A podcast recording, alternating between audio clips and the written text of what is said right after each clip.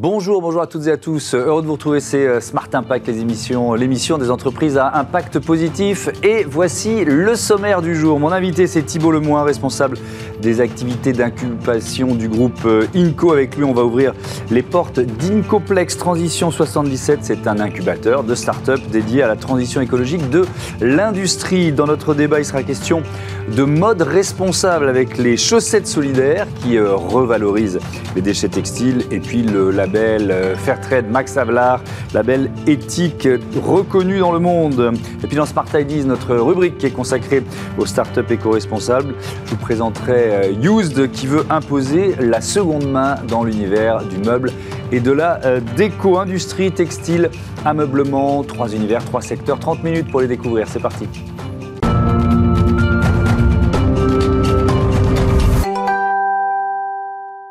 Bonjour Thibault Lemoin, bienvenue. Vous êtes euh, donc responsable des activités d'incubation du groupe euh, INCO. Euh, avant de parler de ces startups que vous allez accompagner à Nangis en, Seine-et-Marne, une présentation du groupe INCO, c'est quoi?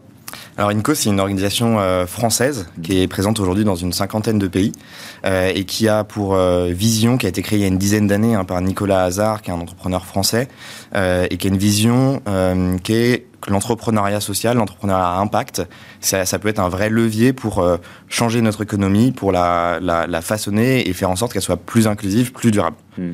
Et, donc, vous vous appuyez, ça veut dire que dans vos choix, vous vous appuyez par exemple sur les objectifs de développement durable de, définis par les Nations Unies Ça fait partie des critères Ça fait partie, de ces, ça fait partie des critères. Effectivement, l'entrepreneuriat social, qu'est-ce que c'est? C'est, hmm. euh, Vous en parlez beaucoup hein, sur, dans cette émission, hein, c'est euh, des entreprises qui vont combiner la rentabilité économique avec l'impact social et environnemental. Et donc nous, on va accompagner notamment des entreprises et, les financer parce qu'on a une activité de fonds d'investissement également, mmh. des entreprises qui vont proposer des solutions à ces enjeux, ces objectifs de développement durable de, de, l'ONU. Donc euh, ça peut être la transition écologique, euh, l'accès aux énergies, euh, construire des villes durables, trouver des solutions pour la mobilité durable par exemple. Et on va retrouver certains de ces critères d'ailleurs dans les, les exemples de, de, de start-up que vous accompagnez avec ce nouvel incubateur donc en Seine-et-Marne, comme son nom l'indique, Incoplex Transition 77. C'est quoi l'objectif? C'est un lieu d'abord? C'est quoi l'objectif d'Incoplex euh? Alors, en fait, Incopex 77, ça répond à, un constat que chez Inco, on a fait il y a quelques années. Mhm. Euh, on s'est développé de manière très globalisée dans plein de grandes villes mondiales et principalement en fait des, des grandes aires urbaines. et on a constaté, on a fait le constat que euh, on passait à côté d'une partie de la solution. Aujourd'hui, si on veut trouver des solutions environnementales ou sociales, il faut sortir des grandes villes, il ne faut pas rester uniquement dans les grandes aires urbaines, il faut aller dans les, dans les territoires, dans, dans, dans, les, dans les campagnes, hein, dans les mhm. territoires ruraux. Euh, et donc, depuis, on a, on a créé des dispositifs d'accompagnement sur ces territoires ruraux. Et donc, Incoplex Transition 77, ça répond à, cette, à ce souhait-là particulier de pouvoir euh, rendre accessibles des outils euh, d'entrepreneuriat, d'accompagnement à l'entrepreneuriat social, mhm. et ça passe par des lieux physiques déployés sur nos territoires. Et ça passe aussi par, un, par des partenariats d'ailleurs. Qui sont vos, partenaires euh, pour, pour créer ce lieu? Et eh, Tout à fait. Le, le nous, on n'a pas la solution euh, à nous seuls. En fait, euh, INCO, notre métier justement, c'est de fédérer toutes les forces vives d'un territoire autour d'un projet. Mhm. Et en l'occurrence, en Seine-et-Marne, autour de la ville de Nangy, dans le sud de Seine-et-Marne, il y a un projet de territoire qui est, qui est très fort de, de, transformation de ce territoire, notamment aux, à la lumière des enjeux de la transition écologique. et donc, on travaille avec tous les acteurs économiques du, du, du, du, territoire, donc euh, la ville de Nangy, la communauté de communes, la région, euh, l'État, euh, des acteurs privés, notamment Total Energy, qui a, qui a, une, une plateforme qui est, en, qui est en transformation sur ce territoire. Et donc avec tous ces acteurs, on, on essaye de, de trouver des, des, clés, des réponses pour accompagner ces entrepreneurs. Mmh. Alors on va découvrir certaines des, des sept startups que vous allez accompagner. Peut-être on, on, peut d'abord détailler ce, ce processus. Ça doit durer, je crois, neuf mois. C'est quoi? De quel conseils vont euh, bénéficier ces créatrices, créateurs d'entreprises? Alors, un programme d'incubation, en tout cas celui, celui-là, il dure neuf mois. Euh, et euh, il résulte en fait d'une sélection. On a lancé un appel à projet sur le territoire pour sélectionner des entrepreneurs. On a reçu plus d'une trentaine de candidatures qui, d'entrepreneurs qui, qui, avaient des solutions, qui voulaient rejoindre cet incubateur. Donc ça veut dire que les solutions, elles existent, hein, qu'il y a, qu'il y a des, des, personnes qui ont des idées, des projets. Mmh. Euh, et ensuite, on a constitué un jury, un jury avec ses, euh, avec ses, ses partenaires hein, que j'ai mentionné euh, pour sélectionner des entrepreneurs. Ils ont pitché et maintenant, ils ils, ont, ils sont accompagnés en ce moment. ça commence par un diagnostic, c'est un check-up. On, on, fait une analyse des, des besoins de l'entreprise. Mhm. Et ensuite, on déploie sur neuf mois l'accompagnement à la fois collectif et individuel. C'est une promotion d'entrepreneurs ils vont avoir accès à des ateliers avec des experts pour, pour progresser, monter en compétences. Ça, c'est des ateliers collectifs, c'est-à-dire qu'ils sont tous, ils seront tous les sept ou, plus d'ailleurs euh, face à quelques experts. C'est ça. Nous, on est, on est vraiment persuadés que la force du collectif, c'est important. C'est pas du conseil individuel d'entreprise à entreprise. C'est une, une, classe hein, d'entrepreneurs qui euh, ont des maturités différentes, qui ont des projets qui peuvent être un peu différents, mais qui ont euh, une, un point commun, c'est qu'ils essaient de trouver des solutions sur la transition écologique industrielle. Mmh. Et on peut tirer une vraie force de, cette, de ce collectif parce que des entrepreneurs, avant tout, c'est des personnes qui sont plutôt seules euh, sur un projet qui ont une énergie débordante mhm. et qui, qui, ont besoin de s'entourer. Donc nous, notre métier, c'est de créer ce cocon, ce, ce, réseau et cette plateforme euh, pour les aider à s'entourer. Donc ça, c'est la deuxième phase. Ensuite, il y a une phase d'essaimage, vous appelez ça comme ça. ça. veut dire quoi? Les aider à, à, activer des réseaux, euh, à trouver des partenaires locaux?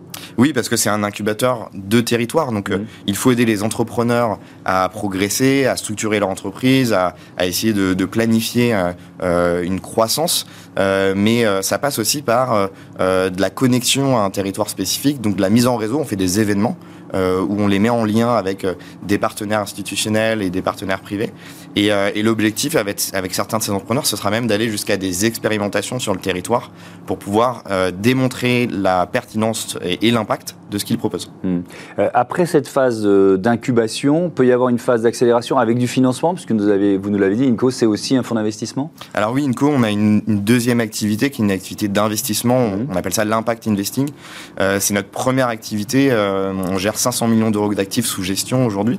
Euh, et, et, donc, on ne va pas investir nécessairement dans, dans, toutes ces entreprises parce que toutes ne sont pas vouées à lever des fonds. Ouais. C'est pas forcément l'objectif hein, de, de, ce programme. L'objectif, c'est de créer de l'emploi, de faire émerger des solutions.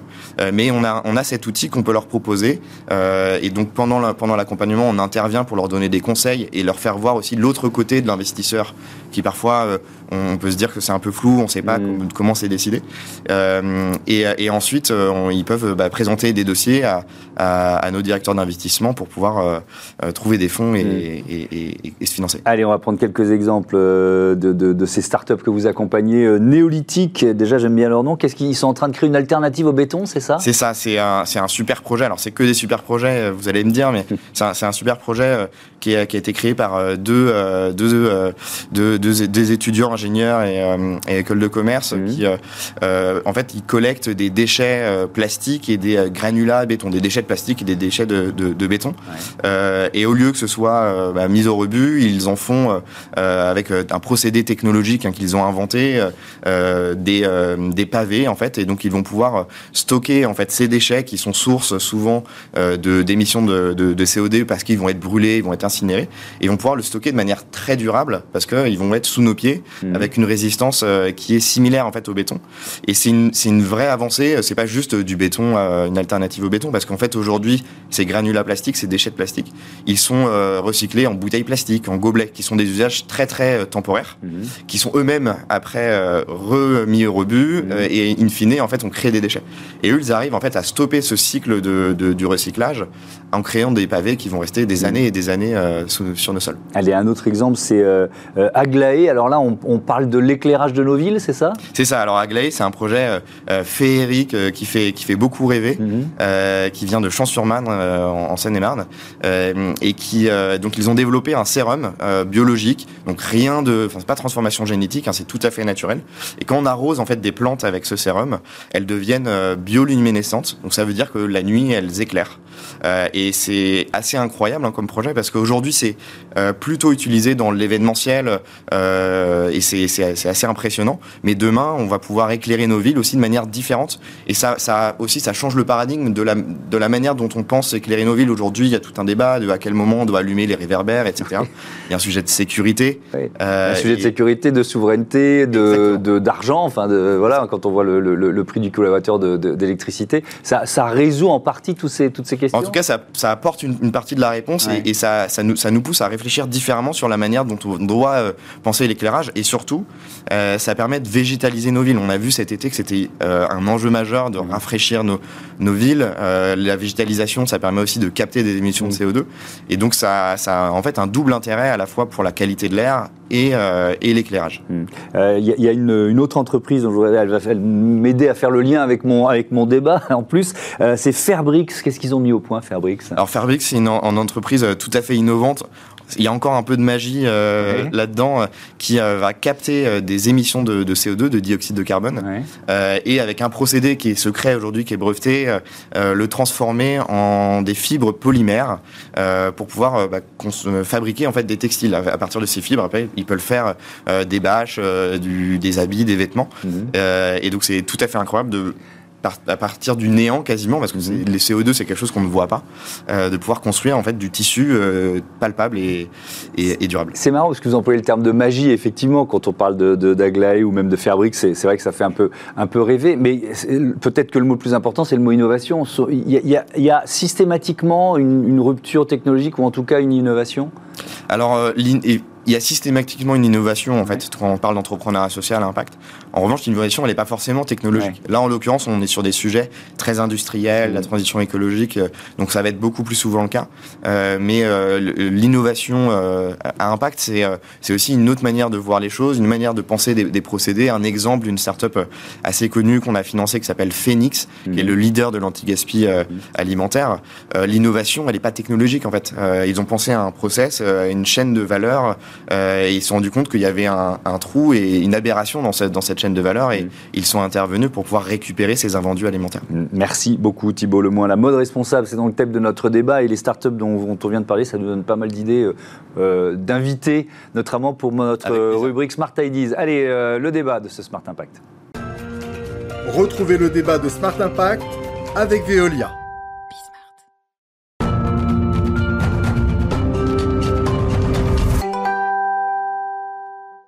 Le débat de ce Smart Impact avec euh, Marcia de Carvalho, bonjour, bienvenue. Vous êtes la, fondatrice euh, de l'entreprise Les Chaussettes Solidaires, vos côtés Blaise Desbordes, bonjour. Bonjour. Heureux de vous retrouver. Euh, vous êtes directeur général de Max Avelar. alors, on va présenter les Chaussettes Solidaires. Tiens, pour commencer, c'est quoi? Alors, Chaussette Solidaire a commencé en 2008 dans les quartiers de la Goutte d'Or à Paris mhm. pour répondre à un besoin déjà de, ces quartiers très populaires en termes d'activité économique et aussi euh, euh, d'insertion sociale. Euh, petit à petit, les projets s'est développé et ces chaussettes que nous collections sont devenues très très nombreuses et, donc la façon de transformer de façon artisanale mhm. ne suffisait pas et petit à petit on a fait appel à des ingénieurs pour mettre au pour un fil recyclé pour euh, reboucler la boucle et refaire des chaussettes et aussi euh, tous ces produits que vous voyez sur les plateaux, euh, des pulls, des chaussettes, etc. 90% des chaussettes usagées ou orphelines sont jetées à la poubelle. C'est vrai que ça nous est arrivé à tous de jeter une, une chaussette solo. Avec une consommation annuelle de 300 millions de paires de chaussettes en France, ça fait 16 000 tonnes de déchets. On ne soupçonne pas ce, que, ce, que, ce que ça représente. Absolument. Et puis surtout, mm. Là, on va parler environnement. Pour commencer, une chaussette en coton, ça pollue. on n'a pas l'impression quand on les achète, mais une chaussette en coton neuve, ça pollue. Tout à fait. Euh, euh, on va voir tout à l'heure la question du coton. C'est mmh. environ 16 000 litres d'eau pour produire un kilo de coton, 25 kg d'émissions de CO2. Donc imaginons quand on met 300 millions de paires de chaussettes par an sur les marchés et que seulement 10% se retrouvent dans les centres de ski, mmh. c'est qu'un petit peu le sort de toutes les petites pièces, les grandes pièces, mmh. souvent on recycle, mais les petites pièces, elles se retrouvent souvent dans les centres, elles sont brûlées. Donc c'est toute cette richesse, cette, cette nature qui est jetée, brûlée. Euh, euh, et donc, d'où l'importance de recycler les petites pièces. Ça peut sembler un petit peu anecdotique, mais non, en fait, ça a un impact important. Oui, ça a évidemment un impact important. Euh, Blaise Desbordes, il faut peut-être rappeler pour commencer, vous êtes déjà venu sur ce plateau, évidemment, ce qu'est le, label Fairtrade Max Havelaar.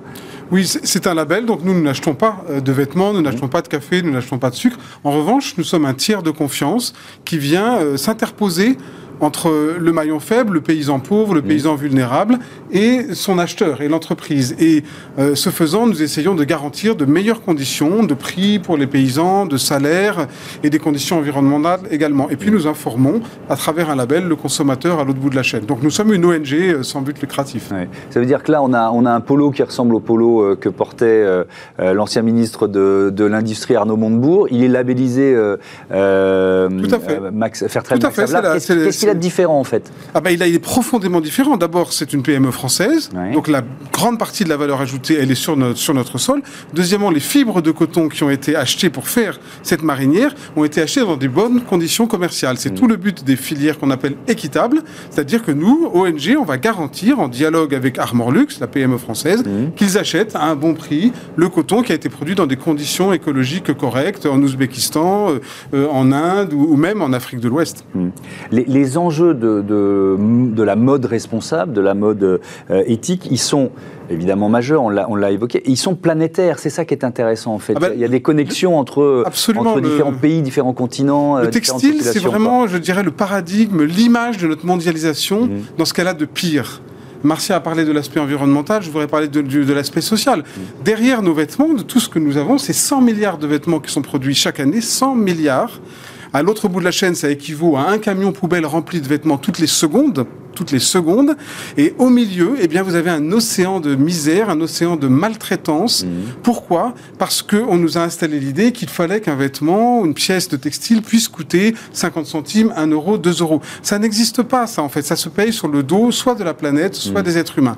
Une couturière, aujourd'hui, dans la mondialisation textile, euh, c'est quelqu'un, c'est un- une damnée de la terre. Elle touche 1 à 2 centimes par pièce, par pièce, et elle fait entre 10 et 15 pièces par heure. Donc à la fin, ce sont des gens qui gagnent 30, 40 euros par mois pour 12 heures de travail par jour, au minimum 6 jours. Et, et- et ce sont ces gens qui, qui se retrouvent dans nos bacs ici en France. Donc il est impératif de faire quelque chose. Nous, on agit euh, en tant qu'ONG sur deux aspects. Vous l'avez dit, on a un label. Donc on pense que les trois quarts des Français, ils le disent dans les sondages, et les Françaises veulent qu'aujourd'hui, ils puissent en savoir plus. Ils achètent un vêtement, mais dites-moi plus. Je ne demande pas mieux, de la transparence, faire euh, savoir qui est derrière. Oui. Donc ça, c'est le premier travail. Et le deuxième travail, il est aussi politique, parce qu'on ne pourra rien faire sans de- des lois qui changent. On a la chance d'avoir des députés, notamment au niveau européen, comme Raphaël Glucksmann et d'autres, qui passent des messages hyper forts sur la, la maltraitance, sur l'esclavage moderne à l'autre bout de la planète, etc. Et on peut, on a une pétition européenne, peut-être vous le saviez, euh, Thomas ou Mais Oui. qui est lancée depuis quelques semaines. Ça veut dire que c'est comme un référendum. Les citoyens européens, aujourd'hui, peuvent changer les choses. Ils vont sur Good Clothes Fair Paid, ça veut dire bon vêtement payé équitablement, Good Clothes Fair Paid. Ils cliquent, et si on arrive à un million de voix, eh bien la Commission européenne, le Doit Parlement s'en emparer. devront s'en emparer et proposer un texte. En plus, la présidente de l'Europe euh, a dit qu'elle ne voulait plus qu'en Europe, il y ait du travail forcé dans les étalages et dans les bacs. Donc, qu'est-ce qu'on attend? Euh, Marcia De Carvalho, il y, a, Oui. il y a la dimension environnementale, on l'a évoqué rapidement. Il y a aussi une dimension d'insertion sociale dans votre, euh, dans votre Tout à fait. En fait, euh, toutes, les, toutes ces chaussettes qui sont euh, collectées sont triées par des partenaires au nord de Paris euh, pour trier par couleur. Donc déjà, c'est tri fait par cette- ces personnes qu'on va voir une fois par mois. euh, collaborent au travail de ces personnes qui travaillent en insertion sociale, mais dans les conditions du travail français. Et euh, ces, ces chaussettes sont triées par couleur et par qualité, ce qui ensuite, au moment de la transformation, ça c'est plutôt environnemental encore, ça permet la non-utilisation de l'eau, le fait de ne pas mettre des produits chimiques également euh, euh, dans la transformation. Aussi, nous soutenons un- un- une formation, donc c'est un projet de formation qui dure environ un an pour 25 personnes à chaque année, pour aider ces personnes à travailler, à apprendre à les métiers de l'avenir, que c'est la couture en mode réparation de vêtements, pour allonger la vie des textiles, parce que ça, c'est une autre grande question. C'est évidemment consommer moins et les transformer. Donc, nous, nous accompagnons ces personnes. Nous, les, notre activité finance la formation des personnes très éloignées de l'emploi. Euh, comment vous les recyclez, nos chaussettes? Euh, Quelle est la part de... Enfin, c'est simple, il faut de la technologie.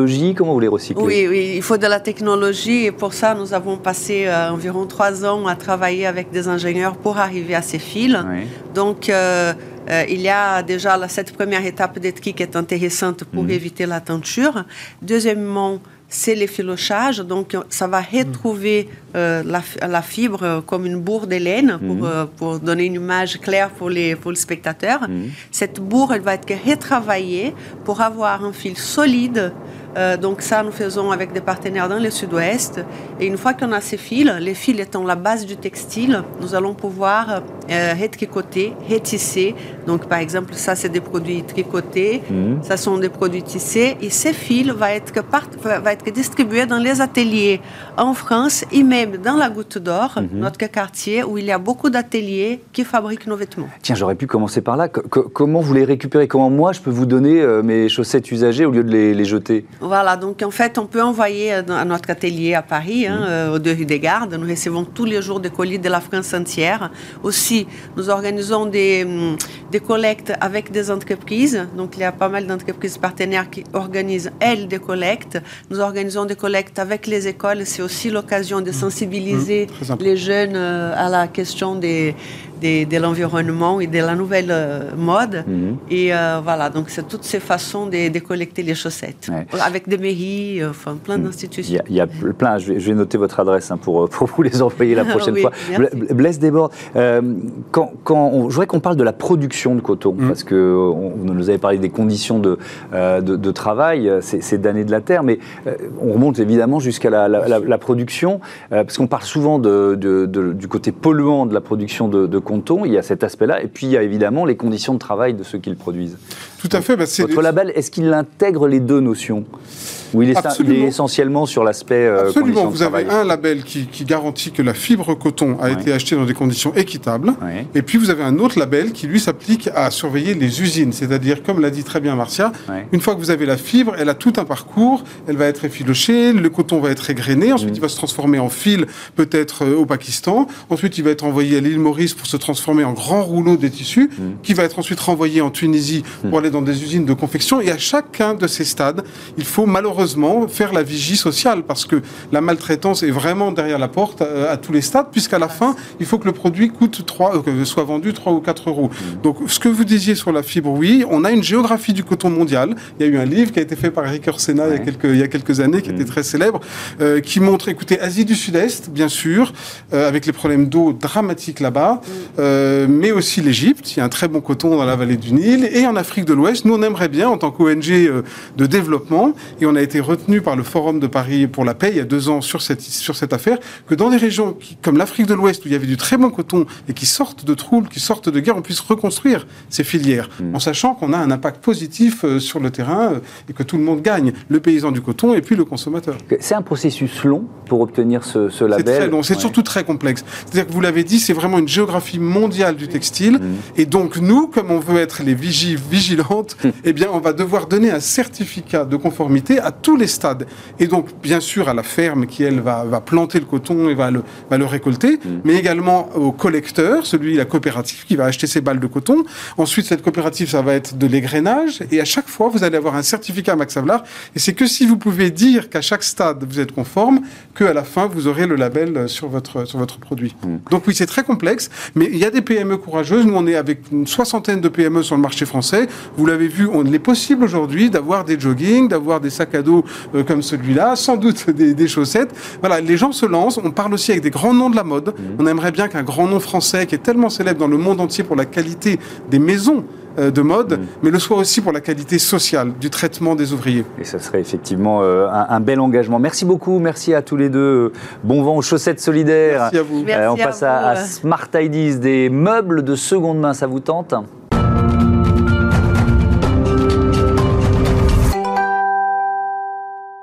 Smart Ideas, euh, tout de suite, donc avec euh, Ilfine Lagarde. Bonjour, bienvenue. Bonjour Thomas. Vous êtes la cofondatrice de Used, créée il y a deux ans avec Frédéric Leroy. C'était quoi l'idée de départ? Racontez-moi. Faites-moi le pitch. Alors, le pitch. Euh, donc, moi, je suis maman de trois enfants. Mmh. Euh, un jour, mon fils a grandi. Il avait dépassé des lits à barreaux. Il avait les pieds qui dépassaient. J'ai voulu acheter un lit simple.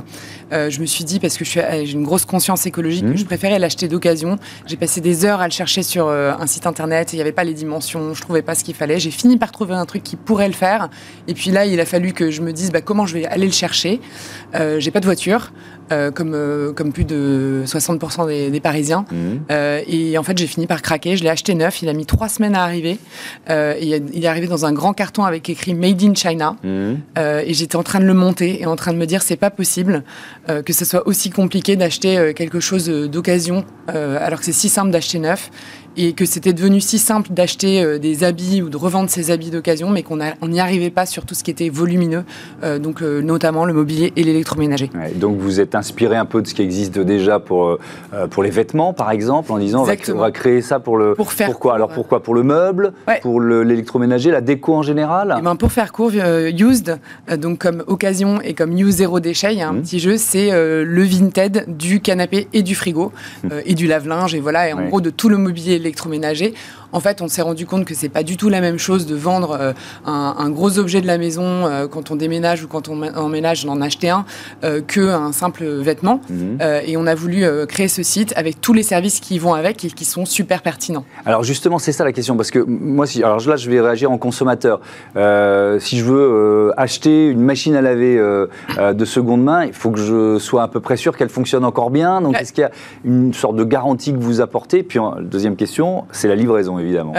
Alors effectivement, il y, a, trois principaux problèmes mhm. euh, quand on veut acheter du mobilier ou de l'électroménager de seconde main parce que c'est cher, parce que c'est gros, etc. Mhm. Le premier, c'est la négociation. Elle est souvent très pénible euh, parce que euh, voilà, les vendeurs ont acheté très cher, les acheteurs veulent vraiment du prix. On est mhm. encore quand même sur une motivation assez économique.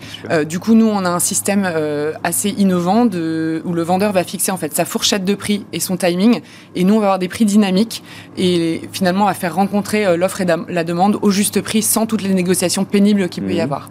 Le deuxième gros problème, c'est la logistique, vous en avez parlé. Donc nous, bien sûr, on est un site de petites annonces, mais on est aussi des logisticiens. Euh, on est commissionnaire de transport, c'est-à-dire qu'on travaille en direct avec des sociétés de déménagement qu'on connaît. C'est pas des gens qui jettent des cartons dans des, dans des trucs, c'est vraiment des déménageurs qui savent manier des couvertures, des frigos. Mhm. Euh, et on opère la livraison, donc le retrait, la livraison, une fois que l'objet est vendu pour faire le lien entre l'acheteur et le vendeur. Euh, et c'est disponible partout en France. Mhm. Et enfin, la troisième chose, comme vous l'avez dit, c'est la confiance. Euh, bah forcément, on achète un objet qui est cher, où il peut y avoir des pannes. Donc nous, on a mis en place une option d'assistance dépannage sur l'électroménager euh, d'occasion. Pour 15 euros de plus par an, vous pouvez avoir accès à un réparateur pro euh, en visio, à distance, en cas de panne. Donc c'est quand même assez rassurant. En plus, bien sûr, on a le service client, les transactions sont, sont sécurisées. Et on a aussi lancé une politique de retour 14 jours. C'est assez inédit. Quand vous achetez un pro sur Internet, vous avez 14 jours pour euh, changer d'avis. Mhm. Mais quand vous achetez un particulier, eh ben non. et eh ben nous, chez oui, chez nous, vous avez, euh, vous avez le droit de renvoyer euh, l'objet. le vendeur ne le récupère pas, il est payé, l'acheteur est remboursé. Et nous, en fait, Used, on devient propriétaire de cet objet et on le remet en vente sur le site. Il y a Effectivement, donc il y, a, il y, a, toute une gamme de, de, de, services. Euh, qui, qui, utilise Use C'est une jeune entreprise, mais c'est uniquement des particuliers? Il y a aussi des pros? C'est la, la, part des uns et des autres? Alors, c'est principalement un site qui se fait entre particuliers. Euh, côté acheteur, c'est principalement des particuliers. Après, on est aussi content parce que ça contribue justement de d'avoir cet aspect rassurant euh, qu'on souhaite avoir sur l'occasion. on a des vendeurs professionnels qui arrivent. notamment, on travaille avec Envie, le réseau Envie avec Reparseb euh, tout récemment. Donc, c'est des entreprises qui sont en plus proches de nos valeurs parce qu'elles euh, elles travaillent dans, l'économie sociale et solidaire. Euh, et du coup, elles viennent vendre leurs produits qui sont des produits reconditionnés. Donc, ça apporte aussi des garanties supplémentaires qui sont exercées par des vendeurs pros. on a également des vendeurs de mobilier professionnel qui utilisent notre plateforme pour gérer tout ce qui est retour, invendu, modèle d'exposition, euh, donc euh, des objets qui sont presque comme neufs, mais euh, qui ont besoin de trouver une seconde vie. Et, donc il y a des super bons plans à, trouver sur, notre site pour les particuliers. Merci beaucoup, merci Delphine Lagarde et bon vent à, à Use. Voilà, c'est la fin de ce numéro de Smart Impact. Merci à toutes et à tous de votre fidélité à Bismart, la chaîne des audacieuses et des audacieux. Salut